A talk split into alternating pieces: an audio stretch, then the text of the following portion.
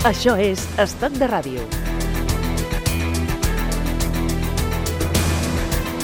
El programa de l'Estoc de Ràdio que fem des de Barcelona, però avui hem fixat la mirada radiofònica al nord del país eh, per cercar el millor de la gastronomia de Lleida i de la Vall d'Aran. Quins són els productes que singularitzen i defineixen aquests dos territoris? Bolets, la monxeta, els foies, els magrets i els confits d'ànec, el civet de senglar, la típica ola aranesa, Anna Díaz és la consellera de Turisme de la Vall d'Aran. Ens deixa alguns dels productes bàsics. S'han deixat, eh, Anna, alguns dels productes bàsics de la gastronomia ara, aranesa amb aquest recull precipitat que hem fet? Mm, La veritat és que alguns sí, perquè Sí? és una... Bueno, la nostra gastronomia és una gastronomia molt, molt variada, però d'alta muntanya, Mhm. i ens hem deixat la carn de caça, ens hem deixat el caviar, que a la Vall d'Aran ja sabeu que tenim eh, una, una fàbrica de caviar. Eh, bueno, la veritat és ens hem deixat eh, eh, els fruits dels boscs, els postres fets amb fruits dels boscs. Déu-n'hi-do, la mel. no? Déu-n'hi-do, Sí. Déu-n'hi-do. O sigui, el, el llistat és eh, gran. És molt gran, sí, sí, Mhm. sí. Mm. Des de Barcelona, des de Tarragona, des de Girona, des de Lleida, des de qualsevol punt del, del país, què hem de saber de la cuina aranesa? Quina és la lliçó bàsica pel que fa a la seva gastronomia? Quins són els, els eixos, consellera? Bueno, la, la cuina aranesa és una cuina eh, que té moltes influències occitanes, evidentment, i, i franceses, donat que també estem a la frontera, formem part d'Occitània. Tenim, tenim un, un recetari antic, la veritat és que molt extens, molt vinculat a la cuina de muntanya, amb la qual cosa particularitats molt comunes amb altres cuines de muntanya, però amb, jo crec que amb aquest, aquesta proximitat amb França o pertànyer a Occitània eh, té uns punts que ens podem diferencien una mica més. Perquè podem dir eh, que la gastronomia aranesa, consellera, és eh, la gran desconeguda per la resta de, de, de Catalunya o és massa dir? Uh, bueno, la veritat és que nosaltres, uh, nosaltres la Vall d'Aran ja sabeu que és un destí turístic d'alta muntanya. La Mhm. veritat és que mm, jo crec que tant a Catalunya com, com a l'estat espanyol i als llocs de més proximitat, sud de França i poder, eh, poder una mica també Portugal, ja som, ja som coneguts, però i la gastronomia la veritat és que és un complement fonamental de, de les activitats de natura que venen a, a, que venen a gaudir els nostres visitants. Uh, i, I està molt ben considerada. Mhm. Sí que és veritat que poder uh, no... Uh, com, com a tal, la gastronomia com a tal, no, no se'n parla tant, És sinó a dir, com un complement a la correcte. muntanya, És a, a- la Vall d'Aran. És a dir, es parla més del territori en si, de, Sí. de, de, dels elements atractius que té el territori, i la gastronomia queda com a complement, no com, com un element destacat, com un element cridaner, no? Eh, allò que, que dius, eh, és Sí. element central, per dir d'una manera, no? Mm, Sí, és un element molt destacable, Mhm. però no és, eh, no, és, no és molt tan rellevant com la natura. El primer motiu perquè ens venen a visitar és la neu, evidentment, a l'hivern, i la natura la resta de l'any. I la gastronomia, ja et dic, eh, és fonamental i, i jo penso que complementa i dona, que, fa que l'experiència d'aquests que ens visiten pues, sigui el que esperen o, o fins i tot més, però, Mhm. però sí que és veritat que, no, que per si sola no és un reclam i és una pena, perquè a la Vall d'Aran tenim molts restaurants, restaurants que, mm, que ofereixen una cuina molt variada, de, de molta qualitat, els xefs eh, volten, volten i fan cursos i, i s'actualitzen molt. I intenten buscar les combinacions de la cuina actual amb la cuina tradicional, que, que és una mica la nostra identitat, i la veritat és que tenim un ampli avantall de possibilitats. Mm, mm. No ens quedem amb la olla aranesa, que és molt bona, Sí. i la carn a la brasa, sinó que hi ha un ampli avantall de possibilitats. Mhm. Li menciono, consellera, alguns itineraris gastronòmics que podem trobar a la vall, de, a la vall i vostè ens amplia què, què, què és el que podem trobar. Què és la cuina dels bolets? Bueno, eh, a la tardor, finals d'estiu tardor, quan, quan hi ha els bolets, el, molts dels restaurants ofereixen dins dels seus plats eh, el bolet com a, com a element pràcticament estrella, combinat amb primers o amb segons, Mhm. i, i, i, i en molts casos pràcticament, en, en, pràcticament en, en la majoria dels casos són bolets agafats a, a, a la vora, mm. a la Vall d'Aran, a la Ribagorça, saps, per, per, per aquí a la vora. Mm. El pincho pote, què és això del pincho pote? El pincho pote. El pincho pote, eh, bueno, és una... això és molt tradicional al País Basc. Nosaltres aquí a la Vall d'Aran també tenim bars de pinxos i, i bueno, a Viella, ja fa uns anys, els bars de Viella es van organitzar per fer el dimarts el pincho pote que per, per un, un pinto concret i havia de ser una mica treballat, eh? no val ja, ja, ja. una croqueta, uh mhm. -huh. per molt bona que sigui, però poder la croqueta va una mica més treballada, saps? Uh -huh. Amb un zurito o una copa de vi i té un preu. I, i la veritat és que és molt, ha, ha sigut un reclam absolut. I llavors els pobles de, de Bossós i Les també, també, també ho fan.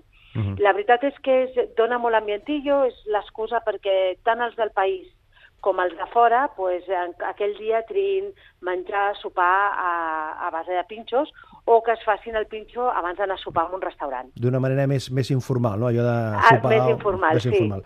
Eh... Sí, sí, ha sigut un èxit, eh? Mm. Sí, sí. Més formal és la mongetada, no? La mongetada, sí.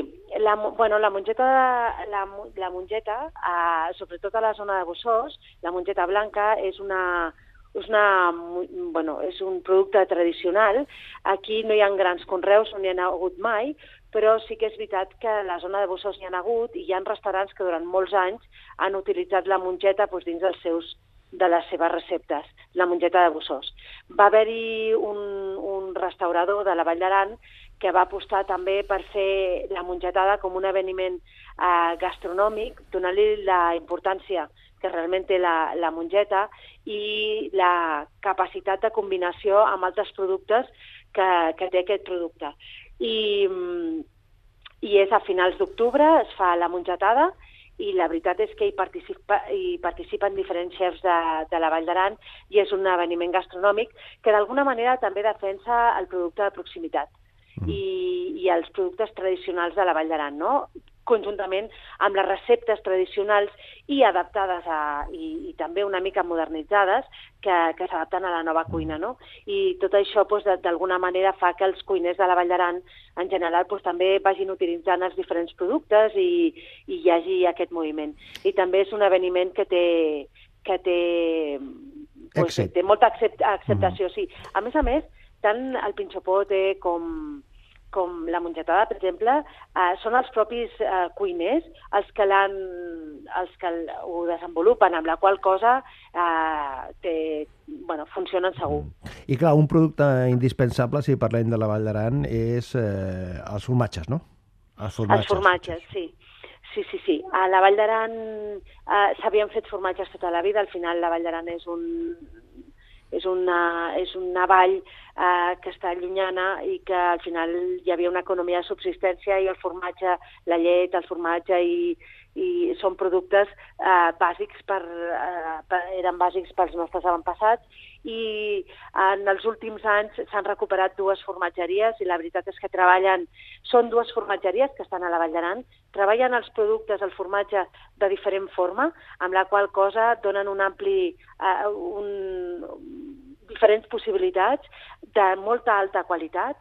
Uh, una la tenim a Bagergue i l'altra està a la Bordeta, al poble de Bordeta, a la Eivissa, i la veritat és que els productes són extraordinaris. Mm. És que eh, estava mirant les dades, precisament, eh, consellera, i el poble aquest que ha citat vostè, Bagergue, Bagergue? Eh, Bagergue està a gairebé 1.500 metres d'alçada, no? Sí, sí, sí, sí, és un poble molt maco que hi ha a la zona del Nautaran i, mm, està passat Salardú, desviant, ens desviem cap a dins, cap a l'interior de Salardú i llavors anem cap a, cap a dins de la muntanya i mm. trobem dos pobles, Unya i Bagergue, i a Bagergue és on ens trobem una formatgeria, i l'altra formatgeria està de Viella en direcció cap a França, al poble de la Bordeta. També dos formatgeries que han recuperat eh, receptes tradicionals, que estan en llocs, amb edificis també tradicionals, molt ben readaptats, mm. evidentment, perquè avui en dia les exigències de sanitat són molt importants i han fet una gran inversió, però a més a més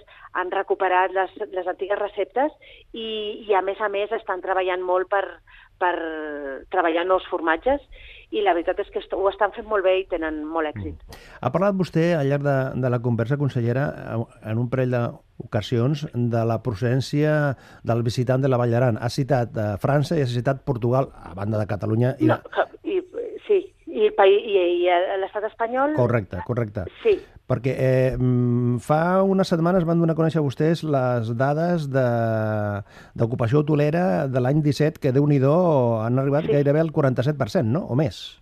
47% de, de mitjana anual. Hem de tenir en compte que nosaltres este, som una zona d'alta muntanya, eh, ja existeix l'estacionalitat, nosaltres treballem molt bé a l'hivern, amb permís de la neu sempre,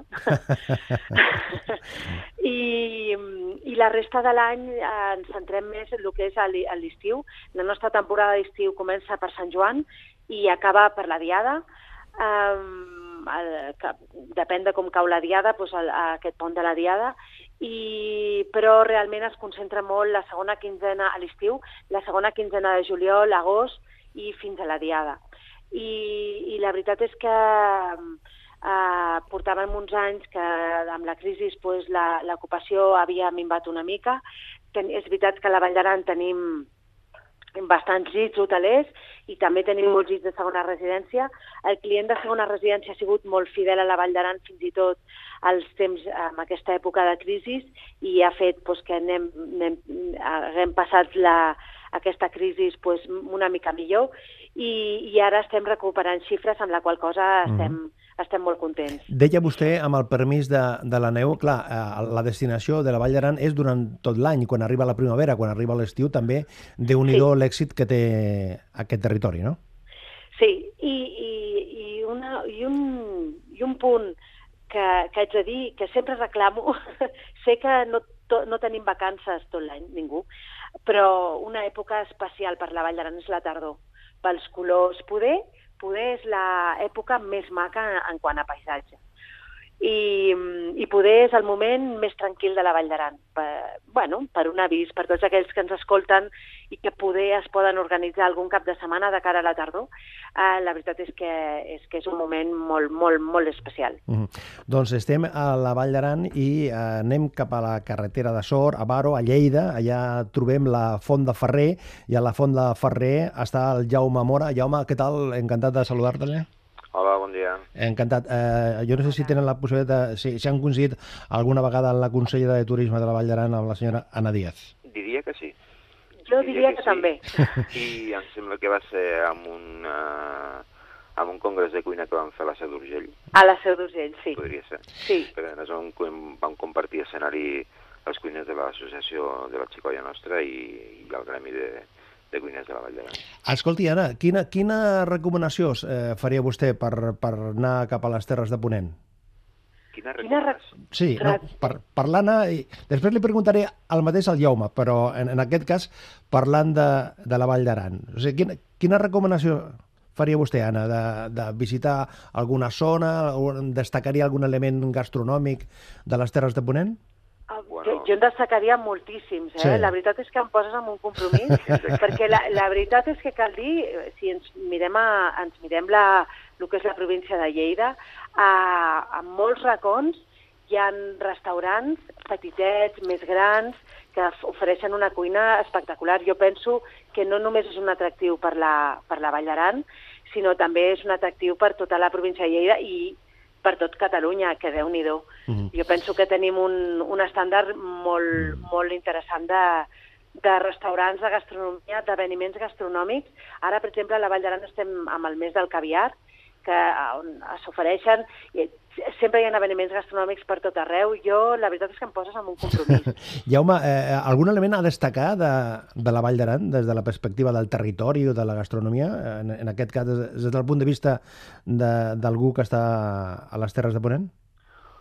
Home, bueno, jo tampoc a les Terres de Ponent no estic, eh? vull dir, sí que estic a dalt al Pirineu, al costat Sí. mateix de la Vall d'Aran, però bueno, eh, mm, clar, jo que sé, fotem moltíssimes coses i fan molt, co- coses molt bones a la Vall d'Aran i hi ha, bueno, sobretot el que voldria destacar és que una gran cuina no es fa sense un gran productor, no? I, i crec que tant, tant les comarques del Pirineu com a, com a Baix, com a tota la cuina de Ponent i tota la cuina de Lleida, eh, crec que tenim uns artesans eh, i elaboradors algo realment espectaculars. Tenim productes amb DOs i amb IGPs, eh, bueno, això vol dir alguna que hi ha darrere una feina feta per tot aquest tipus de gent que nosaltres, els cuiners, no dic nosaltres perquè jo soc cuiner, eh, ens faciliten moltíssim, moltíssim les coses, vull dir, el, el fet de, de, de poder utilitzar aquests productes que ells esmeren tant en fer, eh, bueno, tot, podria parlar des de la xocolata de Gramunt, passant per la mantega del Cadí, eh, anar-me'n a elaboradors de, de verdures, de carns, bueno, és que és, és infinit el que tenim. Avui hem estat una estoneta a la Vall d'Aram amb la consellera de Turisme, amb l'Anna Díaz, i ara ens quedem eh, cap a Baro amb en Jaume Mara. Consellera, gràcies per compartir aquesta estona amb nosaltres i fins la propera. Un plaer, un plaer.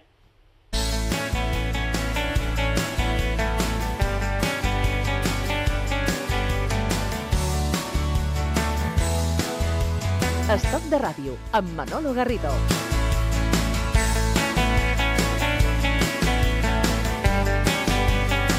Conversant amb Jaume Mora, deia jo, Jaume, l'ànima de la Fonda Ferrer i continuador d'aquest projecte familiar, no? que és, és una fonda que té una, una història eh, al llarg del temps eh, dilatada.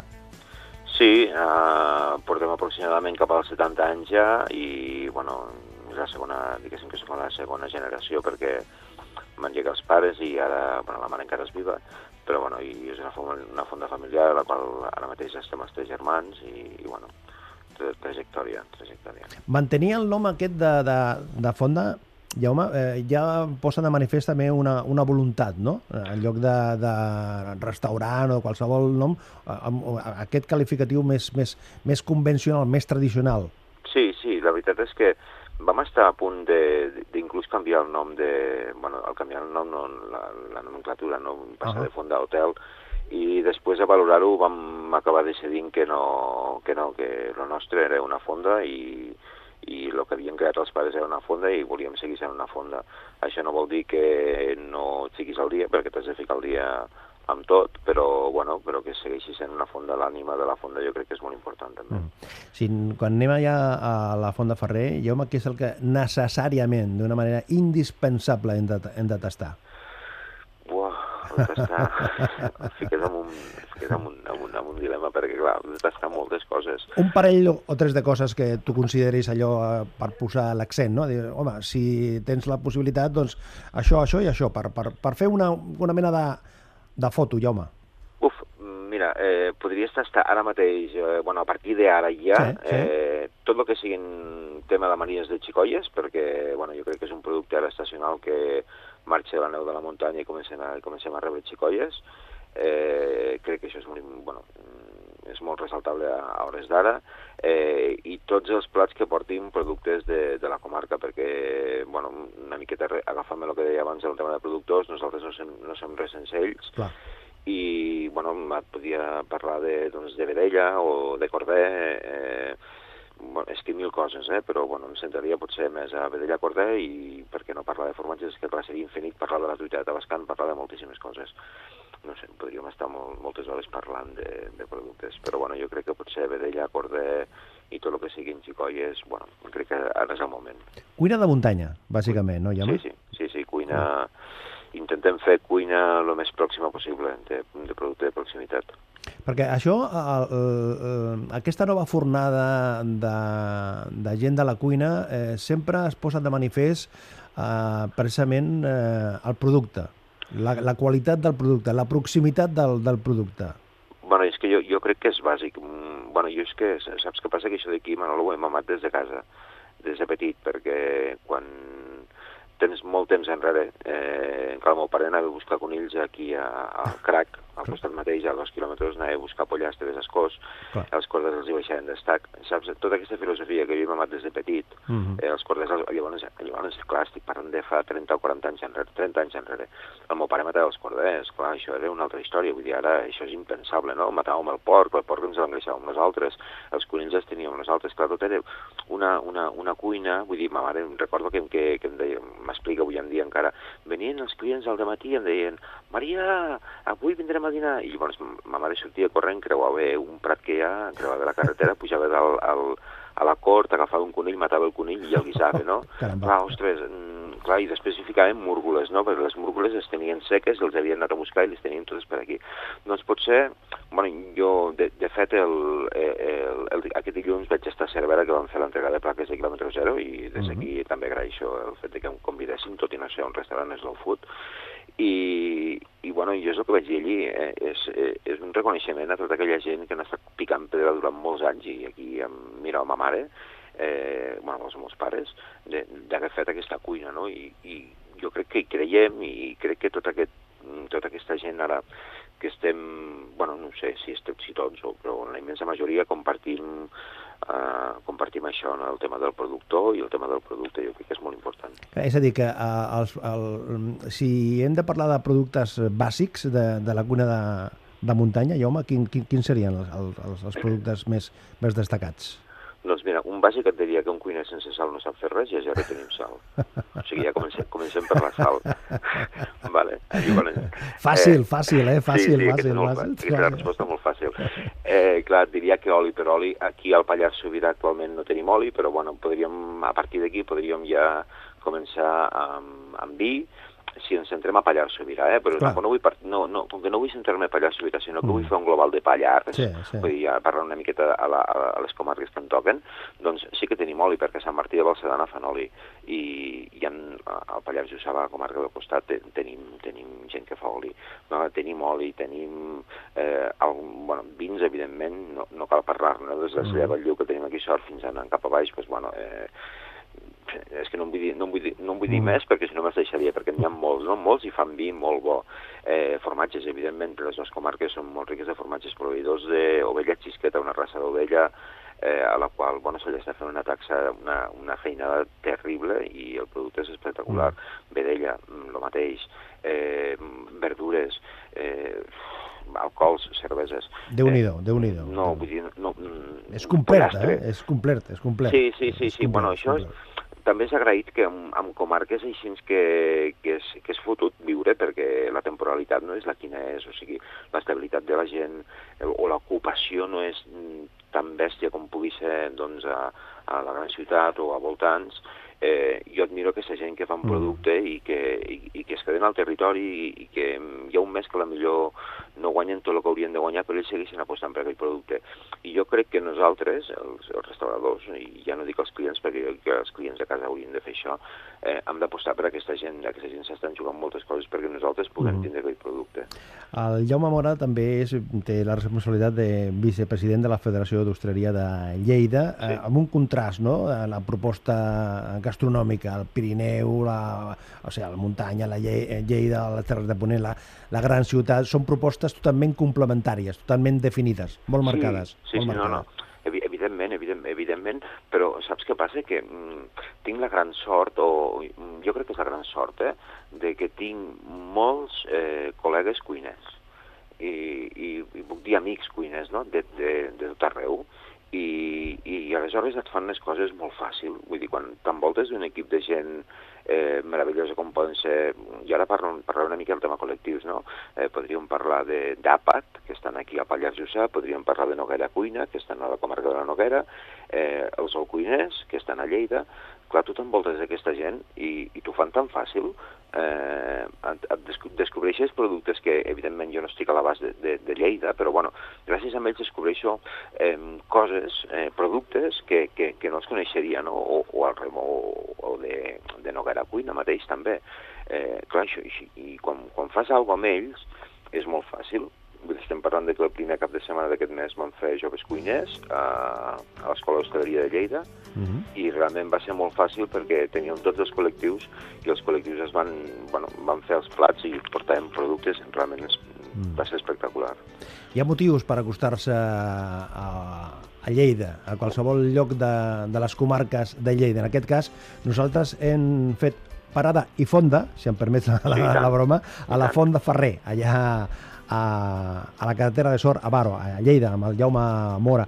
Jaume, gràcies per compartir aquesta estona i m'apunto a això d'anar un dia i demanar un conill a veure si arriba el moment i el conill ja està a taula. Vinga, va, fem-ho. Moltíssimes gràcies, Manolo. Que vagi bé. Merci. Adéu, adéu. Una abraçada, adéu-siau.